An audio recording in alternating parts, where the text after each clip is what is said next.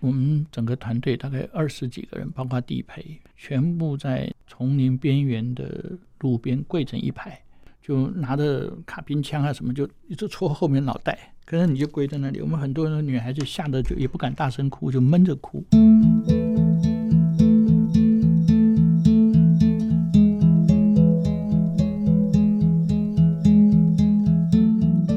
欢迎大家一起来忙里偷闲哇！这个时代要忙里偷闲真的很不容易哎。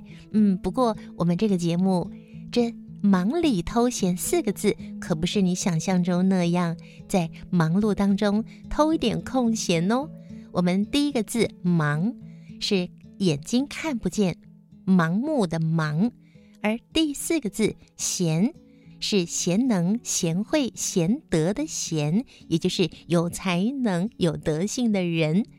那我们会在节目里面邀请到在国内为视障朋友服务的团体、单位以及个人，还有一些视障朋友他们本身的能力以及才华是你我无法想象的，所以邀请你忙里偷闲来听听。这些为视障朋友服务，还有视障朋友本身，他们的贤德才能，他们充满了阳光、明亮而有温度的故事。今天节目第一集，我们邀请到爱盲基金会的董事长谢邦俊谢董事长。谢董事长是一位无国界医师，他世代中医，怀抱着救人济世的精神。在三十三年前要筹备成立爱盲基金会的时候，他捐出了第一笔的款项，而一直到今天，他已经在爱盲基金会服务了三十三年。今天的忙里偷闲，我们要请谢董事长来跟我们谈谈他担任无国界医师的经验。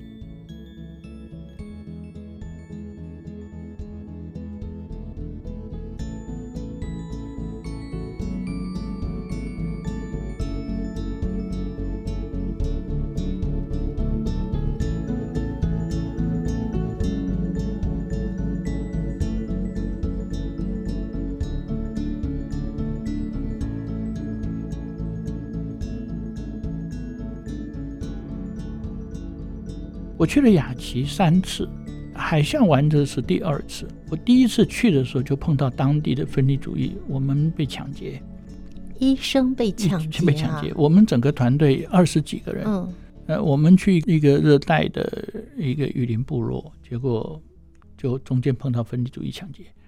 那我们整个团队大概二十几个人，包括地陪，全部在丛林边缘的路边跪成一排。那还好，您活下来了。对对，就就是就是碰到，然后我们就全部跪在抱着头。那我们身上因为都背着背包，医疗器材里面有有医疗器材啊，那药物啊，包括像个人的用品啊，当然每个人都要大概背二三十公斤东西，就全部跪在路边上。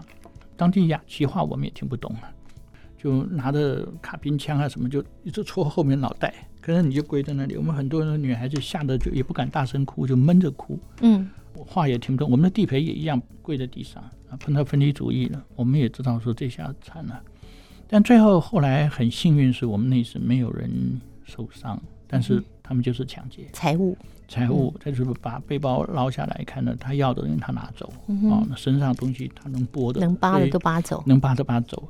这那那次的经验是让我们就是惊恐。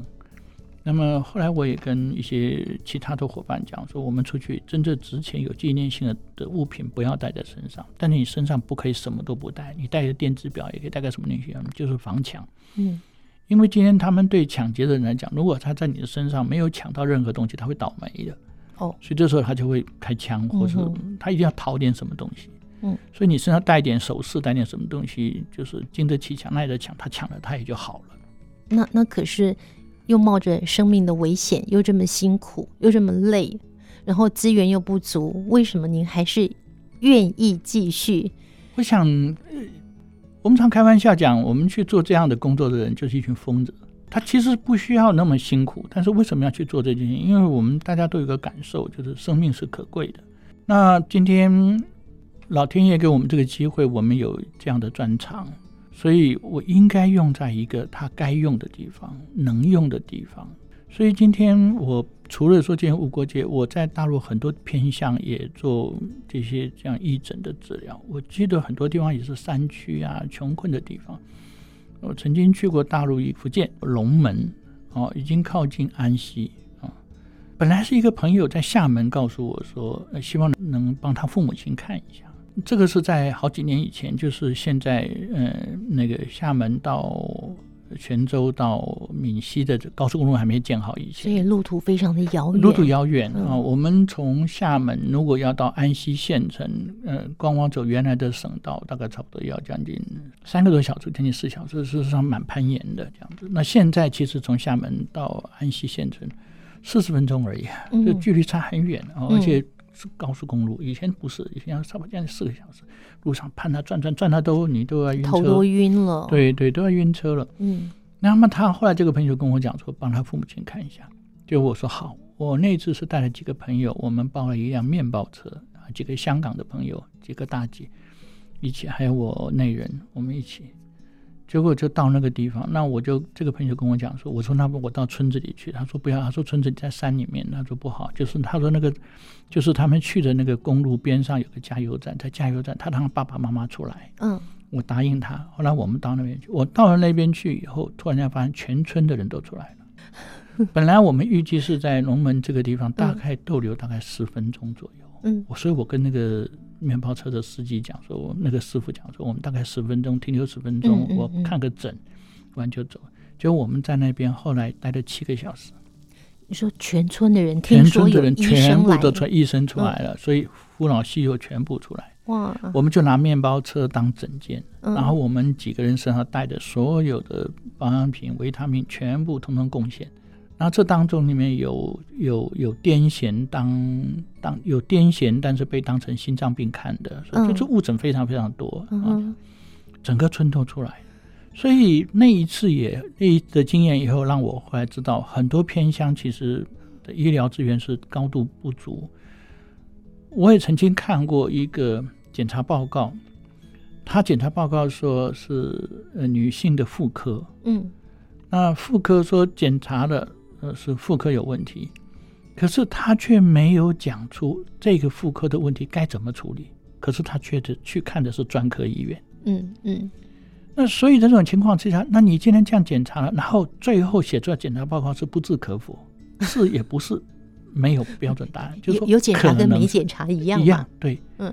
所以这种情况之下，在这个在内地其实是非常多。所以这是为什么后来我走了很多地方啊，就都去看这个东西。就是同时我们带了身上带了一些能带的药物或者其他的保健品。那我比较习惯是尽可能用生活或者是一般的食物能解决的问题去解决。因为带药物去其实是一个副作用。尤其我们无国界通常最常带，尤其到部落，部落去的时候有很多西药，其实很方便，比如说止痛剂啊、阿司匹林啊，是很方便的东西。但事实上，它常常带来的新的问题，嗯，因为它比如说止痛，它原来有一些它传统的方法可以止痛，但是我们今天带了镇痛剂进去之后，他发现这个镇痛剂效果比他原来的方法好，于是他就把旧东西抛掉了。可是那个药总有一天会吃完，很快就没有了。这是一个。第二个，当我们的医疗团队撤退的时候，留下的药都不会带走，于是就会交给对方。嗯、交给对方，你问你交给谁呢？交给对方可能最有权势的人，嗯、在部落里面可能是巫师或是巫医。或是酋长，他其实事实上是带来新一，就是一种新的掠夺。嗯，他突然手上增加了一种呃神奇的物资，你知道吗？嗯、啊，本来你可能某一个服务或者某一件事情可能是一条猪的代价，现在光那两个小药小药药丸就变成要两只猪了。嗯。啊，诸如此类的东西。那当然，我觉得这个事实上是科技文明或西方文明介入这些原始部落之后带来的后遗症。哦，那么我也在有一些在加里曼丹里面有一些部落里面看到他们带手机，事实上那里根本没有基地台。嗯，可是去的伐木工人骗他们，用一个根本没有作用的手机骗他们，告诉他们说，这块林地我们要砍，那我给你一个东西。嗯，然后他们这手机连上。还连上卫星，所以它发生作用。嗯、但是等他原住民拿到手的时候说，因为他连不上卫星，所以根本手机也没有用，他就把它挂在脖子上当个战利品。嗯、可是这时候一大片的土地的树木就被骗走，被骗走。这种事情层出不穷啊！所以就是他们的单纯常常变成了一种另外一种伤害，就是欺骗他的单纯。所以我们在这些地方看到，大部分虽然他们的物质上、经济上是相对落后的，但是事实上在人性上、人格上，我觉得比都会区好得多。哦，他们虽然穷，可是他们常常会自互相照顾。嗯，我们住在都市里面，其实对门邻居都不相闻问，都不晓得，都不闻问。嗯，哦，所以我觉得就是咫尺天涯嘛。哦，所以。这也是说，在无国界当中我看到的。当然，我们大多数嗯都是辛苦哦。那你说每一次有每一次的感受，那么见到死物、死亡最多的是在海啸的这一次哦。嗯，当然我们真的到战场的机会是相对少哦，因为去战场大部分有特定的团队会去，因为战场前程，尤其是我们像亚洲的团队啊，基本上比较少，因为战场内战地方我们比较不会去，因为。他牵到很多国家，你背后要支撑，哦，一旦万一无国界是被绑架或什么东西的，不是会绑会绑架的。那绑架的时候，你原来的宗主国就要能出面。所以大部分你像非洲的内战、北非的内战，大部分都是英国、法国或是美国的医生他们去，因为真发生状况的时候，他的国家可以支撑。那像我们今天如果是台湾的，完全你只能自谋生路了。嗯嗯，哦。那么也有曾经有过有一个团队在马来西亚，这是很多年前，就是脱队了，结果等到再发现的时候已经被杀了。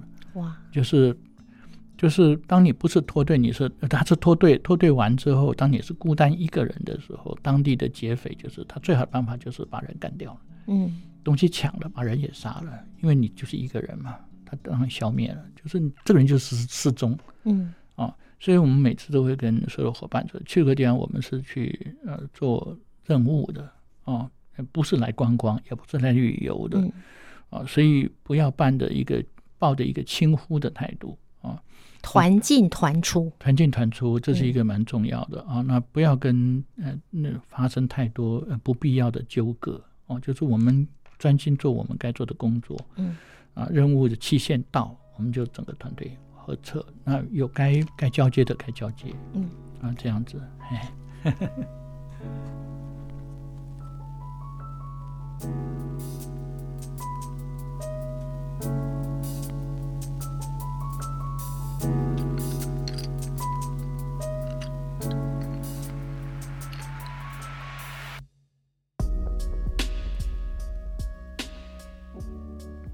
哦，董事长，其实呢，对于无国界医师，我们一般人比较没有什么样的概念啊。那您刚刚谈到的这些部分，能不能帮我们举比较具体的？您担任了哪一次的无国界的医疗团队？那个经验是怎么样的呢？嗯，我是南亚团的无国界医疗组织，南亚团服务的范围是中南半岛跟南洋诸岛哦，加上一部分的。嗯嗯，这个斯里兰卡啊、印度、印度这些地方哦，所以其实人口是很多的，因为印度次大陆加上南亚各国加在一起，人口十几亿。嗯，哦，那么即使是今天印度没有南亚不算进去，光光呃，这印度次大陆不算进去，其他的地方的人口加起来也差不多有三亿。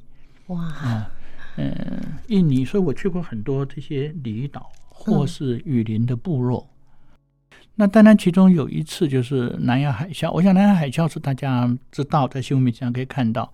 南亚海啸在发生的时候，以及乃至到最近，大概地震的时候，但很多人都余悸犹存，都会想到说，是不是又发生海啸哦？那么南亚这一次的那个海啸真的很大，就是大家可以这样想象一下，像我们去普吉岛、泰国普吉岛，或是博美岛这些小岛，大家就可以体会到，就是这个地方第一个。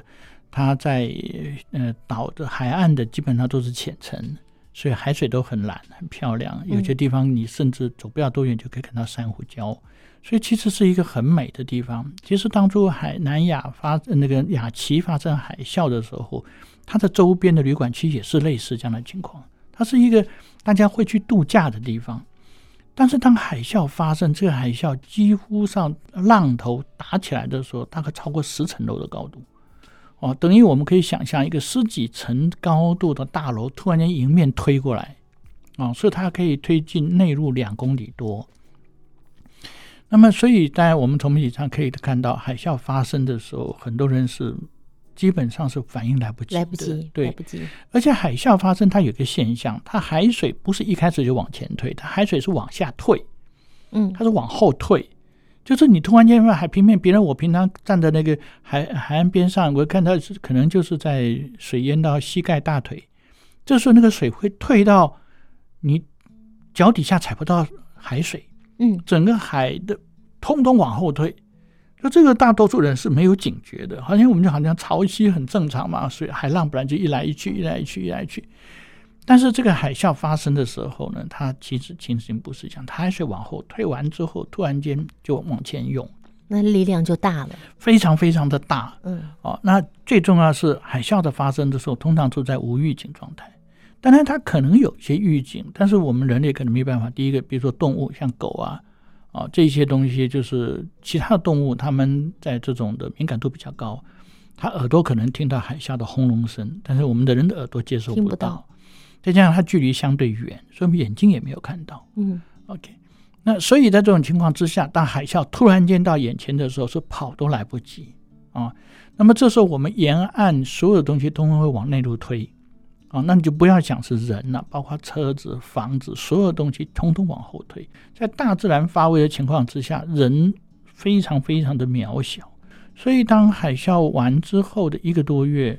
我带着团队，我们到雅琪去的时候，其实看到的其实还是惨况。因为第一个雅琪当年，因为当初分离主义在当地闹得很凶，其实也是算是另外一种内战哦。所以那个地方本来在经济上或是在社会治安上就不是很理想哦。所以在那一次发生这个状况的时候呢，其实当地的雅琪政府是没有能力快速的复原，所以即使到。呃嗯，这个海啸之后一多一两个几个月，东西都还是残垣败瓦。那你们怎么去帮忙的呢？哦，当然，我们今天去就是驻点啊，驻点，因为受伤的人非常非常多啊。当然，这种大部分的受伤的人，除了死亡的，当然就不用讲了，大部分都是开创性伤口比较多，嗯，啊，因为被水带的冲撞，啊，这些开创性的伤口非常的多。那么当地的人员死伤很严重。那么，所以国际医疗组织当然就立即出动啊，去就提供这些必要。第一个，我们呃西太部部分，其实上次我们去的时候的团队不是只有我们一支，好几个不同国家的这个团队都都都到。好，这是我们不同的地点，因为所以这样加起来会有多少人呢？哎，来医疗的，呃，我们自己这个医疗团队就有三十几个。哇，那几乎上百了哈。呃，可能不止，不止啊，因为医疗团队来了好多个哦，还有欧洲的医疗团队也有来，嗯，哦，那不止只有亚洲啊，南亚医疗团总部在新加坡，所以我们的团队当中有新加坡人，有马来人，哦，那也有其他国籍的一些工作伙伴，哦，那医检医护人员都有啊，在这种情况之下，我们当然去到那边会看到很多，就是对于我们从事这个无国界医疗服务的人，其实。惨况是应该算是我们常常看到的，但是没有看过这么惨的，就是你没有办法看到一间房子是好的哦。再加上因为南洋地区的关系，他们的房子建材本来其实很多都是拼凑型的，还有就是比较不像说我们一定都是砖石什么这一类的，所以推估拉朽那个情况就更严重哦。再加上人的尸体都没有办法收拾，何况动物。嗯，所以有很多大量的动物的尸体都瘫在地上，呃，有都一个多月了，都还在那边。哦，那发臭啊！嗯、对，所以味道也不太好，所以空气中充满了这种尸臭味。嗯，啊，就是戴了口罩也没办法能够避除。好、啊，那当地人其实陷入到很深的悲伤当中。那么今天去提供这个服务的人，当然我们大家尽可能的保持平常心，但是本来我们面对就是生死一线间嘛。对。但是在那个情况之下，有一个很大的冲击，就是人的生命真的非常非常的脆弱。不管今天是你多有权位的人，多有钱的人，在大自然面前，他其实都一样。其实大自然发怒的时候，人跟蚂蚁没有两样，其实揉一下就粉碎了。在那一次当中，当然任务的本工作本身就是忙、累、辛苦的，资源也不足，这些都不在话下。但最重要就是心灵上的冲击，就是当面对这样一件事情，你会觉得自己的渺小，你会感受到我们对大自然的敬畏，会很深很深的一个感触。然后同时也会感觉到说，我拥有我现在的我是一件多幸福的事情。就是当人面对破灭的时候，你就会突然间觉得自己现在拥有的是多富足。当家破人亡的时候，你突然想到说，我家里面我的父母亲还在，啊，我的家人在，你就会觉得很高兴，你会觉得所有的期待都是有希望的。嗯，因为当我工作结束回家的时候，我的希望就都在眼前。对，可是有很多人他已经没有了。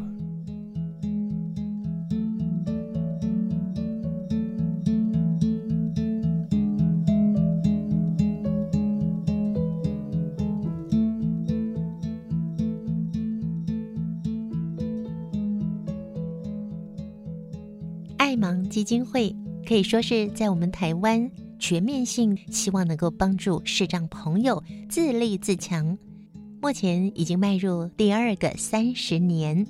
他们为视障朋友做了哪些服务呢？你想知道他们的计划吗？想要加入他们的行列吗？欢迎锁定汉声广播电台一月三号晚上九点十分，听见阳光的心跳这个节目。如果错过了这个时间，也可以进入到汉声广播电台的官网，点选礼拜天晚上九点十分，听见阳光的心跳。你也可以在三个月以内不断的重复收听这个节目哦。今天的忙里偷闲就进行到这里了，我们下次见，拜拜。